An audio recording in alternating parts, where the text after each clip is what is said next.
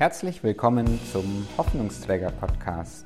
Hier erwarten dich ehrliche und inspirierende Gäste, die deinem Leben Hoffnung geben. Schön, dass du mit dabei bist.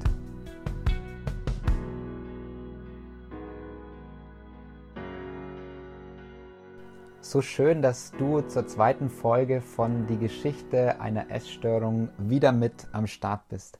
Wenn du die erste Folge noch nicht gehört hast, dann hör dir die erste Folge von Die Geschichte einer Essstörung unbedingt an.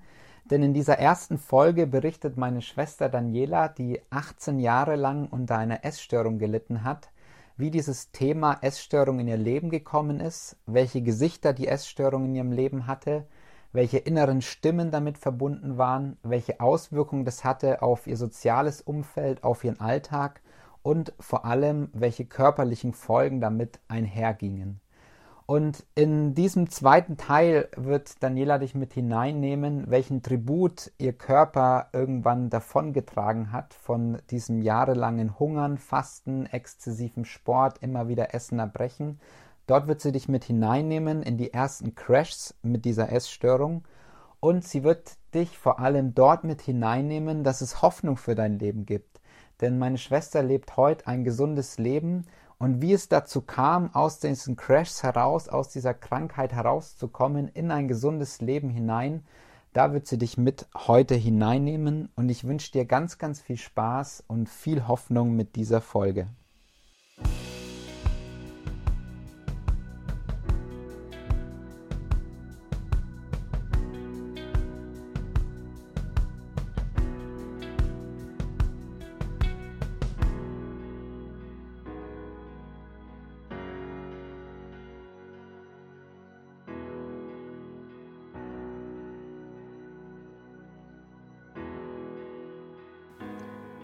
Kam, wie es kommen musste. Mein Körper forderte seinen Tribut.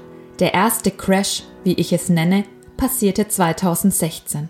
Ich powerte meinen Körper und meine Seele derartig aus, dass ich keinen Ausweg mehr sah. Eine Überdosis Schlaftabletten sollten mir endlich Ruhe in meinem Kopf verschaffen. Gott sei Dank konnte ich noch rechtzeitig in die Klinik eingeliefert werden. Es folgte ein Klinikaufenthalt in drei verschiedenen psychiatrischen Einrichtungen. Insgesamt ein halbes Jahr verging, bis ich seelisch und körperlich stabil war, um wieder arbeiten und meinen Alltag meistern zu können. Das war eine wertvolle Zeit, in der ich beschützt war und die Essstörung fernblieb. Doch die altbekannte Freundin hielt sich nur im Hintergrund versteckt. Bearbeitet habe ich die Erkrankung nicht. Die Essstörung wollte ihr Zuhause auf keinen Fall verlassen. Irgendwie wollte ich schon gesund werden, aber meine Freundin vor die Türe setzen, stand, wenn ich ehrlich bin, nie zur Auswahl. Somit waren alle bisherigen Therapien zwar gut gemeinte Unterstützungen und mit Sicherheit blieb über die Jahre auch einiges davon hängen, aber der eigentliche Erfolg blieb aus. Zunächst langsam und leise, dann ziemlich schnell und laut breitete sich die vertraute Stimme wieder in meinem Leben aus. Der zweite Crash folgte 2018. Alle Alarmglocken läuteten. Ich war auf einen lebensbedrohlichen Gewichtsbereich heruntergehungert, den ich mit Bewegung und nicht bzw. wenig Essen aufrechterhalten oder wenn möglich noch weiter reduzieren musste. Haarausfall, jahrelange ausbleibende Periode, Rückgang der Großhirnrinde und extrem niedriger Puls wären im Normalfall Grund genug gewesen, Gegeninitiativen zu unternehmen. Doch die Essstörung war stark. Konzentrationsschwächen, vor allem an meinem Arbeitsplatz, waren ebenso unwichtig wie permanente Gereiztheit, die ich teilweise in ziemlich deutlicher Form verbal preisgab. Aber auch dieser Hilfeschrei war noch nicht laut genug. Mir nahestehende Personen wiesen mich mehrfach auf mein Äußeres und mein Verhalten hin. Bis zuletzt stellte ich mich dieser Sorge vehement entgegen. Dann kam der 17. September 2018. Seit zwei Wochen drängten sich wieder diese Gedanken in meinen Kopf, die den Wunsch nach Ruhe hegten. Ich versuchte sie zu verdrängen, doch die Ideen, wie ich mir am besten das Leben nehmen könnte, wurden immer stärker. Ich konnte die Fassade nicht mehr aufrechterhalten. Ich musste meiner Mutter von den Suizidgedanken erzählen. Schon einige Male hatte sie mir nahegelegt, in eine spezielle Klinik zu gehen. Bisher war ich auf dem Ohr taub gewesen. Ich war doch gesund und bekam alles selbstverständlich alleine in den Griff. Bis zu diesem Zeitpunkt war ich davon felsenfest überzeugt. Aber das Luftschloss drohte einzustürzen. Zum ersten Mal seit langem gestand ich mir ein, dass ich Hilfe brauchte. Wie und von wem lag weit jenseits meines Vorstellungsvermögens. Doch der innere erste Schritt war an diesem Abend getan. Und so brachte mich meine Mutter am nächsten Morgen zu unserer Hausärztin. Dank Gott, meiner Mutter und meiner Hausärztin, die mir am 18. September 2018 halfen, in stationäre Behandlung zu gehen, bin ich wahrscheinlich heute noch am Leben. Von da an begann der Weg des Gesundwerdens. Ich schreibe bewusst der Weg, weil sich eine Erkrankung namens Essstörung nicht so leicht unterkriegen lässt. Nun war ich erstmal in Sicherheit. Zwar nicht vor den Gedanken, aber vor dem lebensbedrohlichen Verhalten, mir das Leben zu nehmen. In der ersten Phase des klinischen Aufenthalts ging es zunächst ausschließlich darum, mir Ruhe zu ermöglichen. Aus den Augen der Essstörung heraus war die Akzeptanz, krank zu sein, natürlich nicht gegeben. Sie trieb mich weiter an und der Kampf zwischen Du hast jetzt die Chance, gesund zu werden, also gib Ruhe und Du musst dich bewegen, erbrechen und so wenig wie möglich essen, sonst wirst du alles verlieren, was du dir in den letzten Jahren so hart erarbeitet hast. War unerträglich. Doch der Lebenswille in mir war stärker. Nach und nach konnte ich wieder eine für mich in diesem Stadium annehmbare Struktur finden. Therapeuten, Ärzte, Pflegekräfte und Sozialdienstmitarbeiter unterstützten mich tatkräftig. Nach acht Wochen konnte ich in eine weiterführende Klinik überwiesen werden. Diese Entscheidung traf ich nicht selbst. Zu diesem Zeitpunkt war ich immer noch entscheidungsunfähig, was lebensnotwendige Angelegenheiten betraf. Die einzigen in Anführungszeichen klaren Standpunkte waren hauptsächlich noch aus dem Blickwinkel der Erkrankung betrachtet. Auf der zweiten Station wurde der Fokus auf die psychische Stabilisation gelegt. Medikamente. Nein, niemals. Ich bin doch nicht verrückt. Mein Kopf funktioniert einwandfrei. Und außerdem, was werden die Leute reden, wenn das rauskommt? Das schaffe ich auch ohne. Zugegeben habe ich anfangs überlegt, ob ich diesen Teil mit in den Text einbringe. Doch natürlich gehört er genauso dazu und war ein wichtiger Abschnitt meines Weges. Eine Säule im ganzheitlichen Gesundungsprozess nahm die medikamentöse Einstellung ein. Ob dauerhaft oder über einen gewissen Zeitabschnitt hinweg, sollte sie helfen, eine psychische Stabilisierung zu schaffen. Dies war notwendig, um die eigentliche therapeutische Arbeit leisten zu können, welche letzten Endes zum gewünschten Erfolg führen konnte. In meinem Fall handelte es sich um die Behandlung einer bipolaren Erkrankung. Zusammen mit der Anorexie verstärkten sie sich gegenseitig, denn durch die rasche Gewichtsabnahme waren vor allem die manischen Phasen sehr stark ausgeprägt. Ich konnte sprichwörtlich von früh morgens bis spät in die Nacht Bäume ausreißen und war zu körperlichen Höchstleistungen fähig. Die Erschöpfungssymptome habe ich, wie bereits erwähnt, mehrfach übergangen, so dass die darauffolgende Depression oder das zu erwartende Burnout nicht verwunderlich war. Es war mir jahrelang nicht bewusst, dass diese beiden Extreme mir sehr viel Energie gekostet haben. Dank ärztlicher Hilfe habe ich gelernt, was sie bedeuten und wie ich die Symptome erkennen und behandeln kann. Die Medikamente waren keine Wunderpillen, die von jetzt auf gleich den erkrankten Geist und die damit verbundenen schädlichen Verhaltensweisen in Luft auflösten. Das wäre eine märchenhafte Vorstellung. Dennoch gaben sie mir einen gewissen Halt, um die Erkrankung mit Hilfe therapeutischer Führung an der Wurzel zu erreichen. Nach weiteren acht Wochen stationären Aufenthalts war ich bereit für den letzten Schritt, die Behandlung der Essstörung. Ein Bereitsein setzt vor allem die eigenständige Entscheidungsfähigkeit voraus, einen neuen, anderen Weg zu beschreiten. Die Essstörung bekam Angst, denn jetzt war der Zeitpunkt gekommen, an dem sie um ihr Überleben kämpfen musste. Die alte Freundin trieb mich körperlich und gedanklich auf Hochtouren an aber mittlerweile hörte ich wieder eine andere Stimme, die von Zeit zu Zeit deutlich sprach. Diese gab mir ein ganz klares Ja zur nächsten Etappe. Und so stand ich mit gepacktem Koffer vor dem Stationszimmer der psychosomatischen Station ohne zu wissen, welche Herausforderungen mich dort erwarteten. Auf der Station gab es klare Regeln. In meinem Fall hieß das, am Esstisch mit anderen Betroffenen zu sitzen und unter Aufsicht die Portionen auf meinem Teller aufzuessen. In mir schrie alles. Nein, geh wieder. Alles, wofür du die letzten Jahre so hart gearbeitet hast, alles, was du dir erkämpft hast, wird in kürzester Zeit zerstört sein, wenn du dich auf diesen Essensplan einlässt. Die Essstörung zog alle Register. Sie versuchte es mit Beschimpfungen, beispielsweise wie fett ich schon nach einem Mittagessen geworden wäre, oder sie trieb mich heimlich nach dem Abendbrot ins Treppenhaus. Dort musste ich x-mal die Stufen rauf und runter rennen.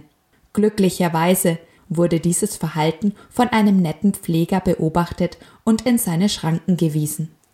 Trotz all dieser Gegenmaßnahmen hielt ich an meiner Entscheidung für den neuen Weg fest.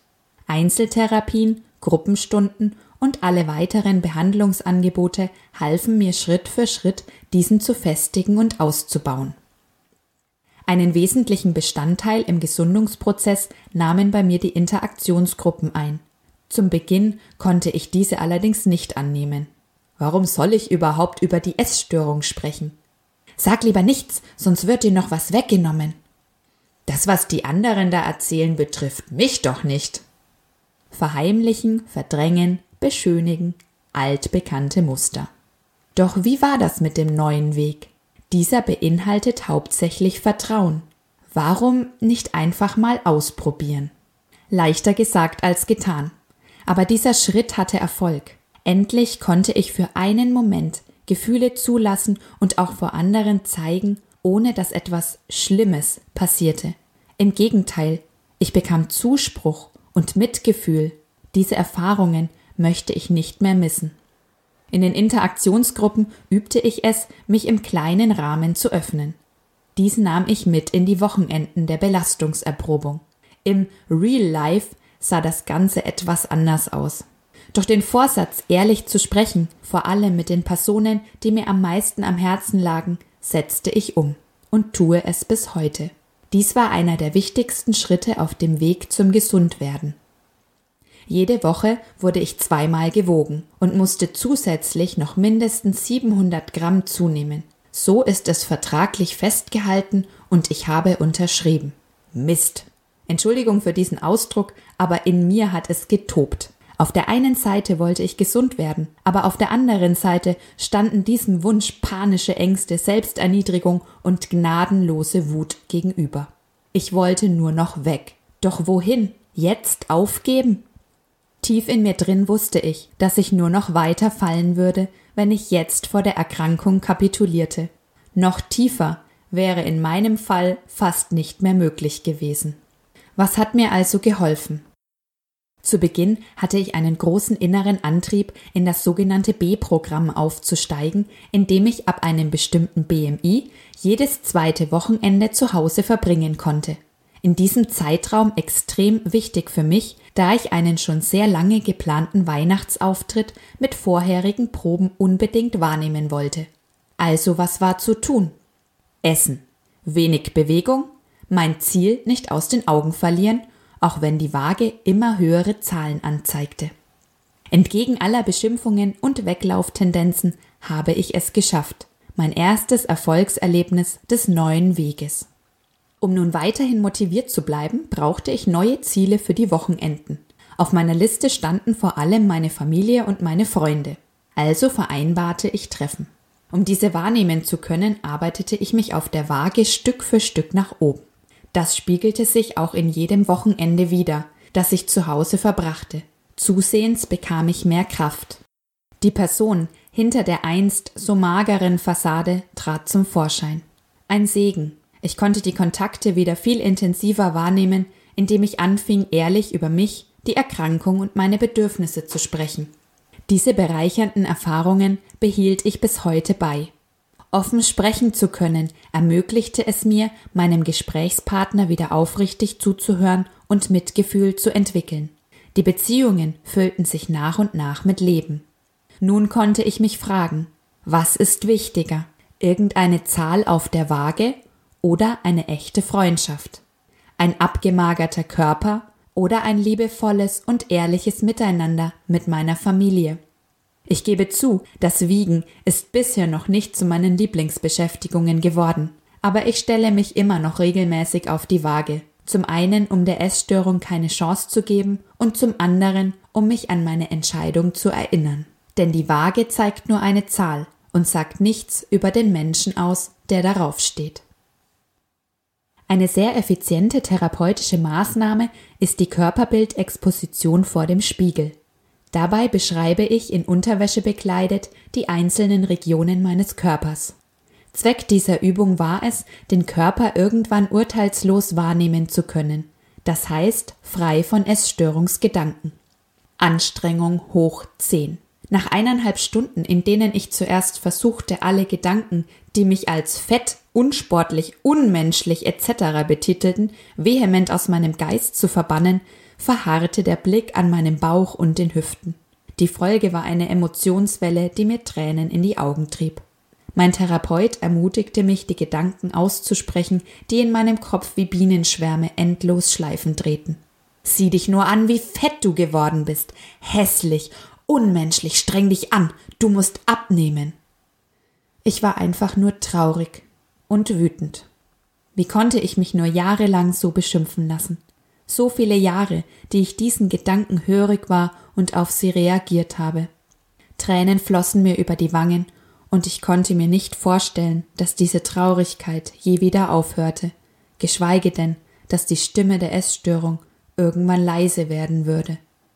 Doch auch das ging vorüber, und am Ende der Exposition gelang es mir, meinen Körper einmal von oben bis unten zu betrachten und mich von den krankhaften Gedanken zu distanzieren. Übung macht den Meister. Dieser Satz gilt auch hier. Meine Hausaufgabe bestand nun darin, mich jeden Tag einmal selbstständig vor den Spiegel zu stellen und entgegen aller Ängste und Verteidigungsstrategien zog ich dies auch durch. Ja, ich habe einen Bauch. Ja, ich habe Hüften. Ja, ich habe Fettgewebe, Muskeln und Knochen. Ja, ich habe einen Körper mit allem, was dazugehört, und dieser hat eine Form, die nur ich alleine habe. Und das ist ein wunderbares Geschenk. Herzlichen Glückwunsch! Sie haben Ihr Zielgewicht erreicht, hieß es nach vier Monaten stationären Aufenthalt. Nach einer zweiwöchigen sogenannten Haltephase durfte ich den Esstisch verlassen. Kaum zu glauben. Mit sehr gemischten Gefühlen, die zum einen Freude über das Erreichte ausdrückten, aber zum anderen auch Angst vor dem Neuen widerspiegelten, bereitete ich mich Schritt für Schritt auf den kommenden Alltag vor. Leichter gesagt als getan. Eine Struktur löste sich von einem auf den anderen Tag. Sie gab mir die Unterstützung, die Essstörung zu besiegen. Nun stand ich, wie es so schön heißt, auf eigenen Beinen. Das versuchte die alte Freundin Anorexie natürlich sofort zu ihren Gunsten auszunutzen. Bereits abgelegte Verhaltensweisen und Denkmuster drängten sich verstärkt in den Vordergrund. Ich blieb stark und folgte der Stimme, die ich seit Beginn des Genesungsprozesses in mir spürte, zum Glück mit Erfolg. Ich wurde gesund entlassen und bin es bis heute. Regelmäßiges Essen Übungen und eine weiterführende ambulante Therapie standen zu Hause auf dem Plan. Anfangs verfolgte ich dies sehr konsequent, um der Essstörung keinerlei Raum zu verschaffen. Mit der Zeit lockerten sich die Klinikstrukturen in meinem Alltag von selbst, da ich immer sicherer wurde. Ich war stark genug, der alten Freundin keinen Einlass zu gewähren. Was blieb, ist ein gesundes Bild von mir und meinem Körper und natürlich die Treffen mit meinen Freunden und das Zusammensein mit meiner Familie sowie alten und neuen Hobbys. Endlich war in meinem Leben wieder Platz dafür. 18 Jahre des Hungerns, Erbrechens, der Essanfälle und des exzessiven Sports, vereint mit selbsterniedrigenden, selbsthassenden und von Angst getriebenen Gedanken liegen hinter mir. Ich war ein Roboter, der den Gesetzen einer tödlichen Erkrankung folgte. Hier steht jetzt ein Mensch, der wieder lebt, fühlt und dafür sehr dankbar ist. Sie klopft an, mal mehr, mal weniger, aber ich kann mich entscheiden, ob ich der alten Freundin Einlass gewähre oder nicht. Ich erkenne sie. Mittlerweile darf sie sogar da sein, aber ohne, dass sie Macht über mich hat. Mit dieser Einstellung wird die Stimme immer leiser und schließlich wird sie still. Eine Tatsache ist nun mal, dass ein Mensch essen muss, um zu überleben. Folglich kann ich den Suchtfaktor nicht einfach weglassen, um clean zu werden. Integrieren und einen gesunden Umgang damit finden ist die Lösung, welche für mich als einzige funktioniert, damit ich ein normales Leben führen kann. Ich stehe nun an einem Punkt, an dem ich mit aller Ehrlichkeit und aus vollem Herzen sagen kann, endlich lebe ich. Ich bin lebendig. Befreit aus dem Gefängnis der Essstörung. Es macht Freude, voll und ganz da zu sein. Familie und Freunde, Beruf und Freizeit, alles ist im Einklang in mir. Schwierige Zeiten sind nicht ausgeschlossen. Ich bin diesen gewachsen und stehe mit beiden Beinen im Leben. Achtsamkeit ist eines der Schlüsselthemen, um die es hier geht. Nur so erkenne ich die Essstörung und ihre krankmachenden Gedankengänge. Ich gebe sie auf und ersetze sie durch eine gesunde Lebenseinstellung. Nicht von heute auf morgen. Das braucht Zeit. Schließlich war sie auch eine ganze Weile sehr präsent. Aber es wird einfacher. Die neuen Gedankenmuster festigen sich und die gesunden Verhaltensweisen gewinnen an Stabilität. Das Alte verschwindet mehr und mehr. Sollte durch äußere oder innere Umstände die vergangene Stimme doch erneut Einlass finden, ist der neue Weg gut ausgebaut. Und eines ist sicher, ich gehe weiter. Ein Wort noch zum Schluss. Essstörung ist nicht gleich Essstörung. Sie hat viele verschiedene Ausprägungen und ganz individuelle Verläufe. Die Frage, wo fängt sie an oder wo hört sie auf, ist durchaus berechtigt. Vor allem in der heutigen Zeit kann dies zu Verwirrung führen, weil die Grenzen von gesundem zu krankhaftem Verhalten oft unklar sind. Es geht dann wie bei so vielem um das persönliche Empfinden und die Abgrenzung zum Schädlichen. Ich wünsche jedem Einzelnen, dass er oder sie auch den Schritt zu einem gesunden Weg wagt und das Ziel erreicht. Es wird bestimmt Herausforderungen geben, aber das soll niemanden vor der Entscheidung abhalten. Vertrauen und Mut gehören dazu. Ich weiß aus eigener Erfahrung, dass es zu schaffen ist. Auch den Angehörigen möchte ich eben diesen Mut und das Vertrauen zusprechen. Es gibt mittlerweile hervorragende Therapiemöglichkeiten. Irgendwann, egal wie klein er auch sein mag, finden Sie einen Zugang zu den Betroffenen bieten Sie ihnen den Weg des Gesundwerdens an. Sie sind stark. Du bist stark. Ich finde, das sind so richtig gute Worte zum Ende dieser Podcast-Folge, die Geschichte einer Essstörung. Ich möchte dir da draußen Mut machen, wenn du von einer Essstörung betroffen bist oder wenn du Angehöriger einer Essstörung bist. Du bist stark einfach auch mal diesen Blickwinkel hineinzubringen. Du bist nicht nur krank oder hast nicht nur ein Problem, sondern in dir steckt eine große Stärke und es gibt Hoffnung für dein Leben.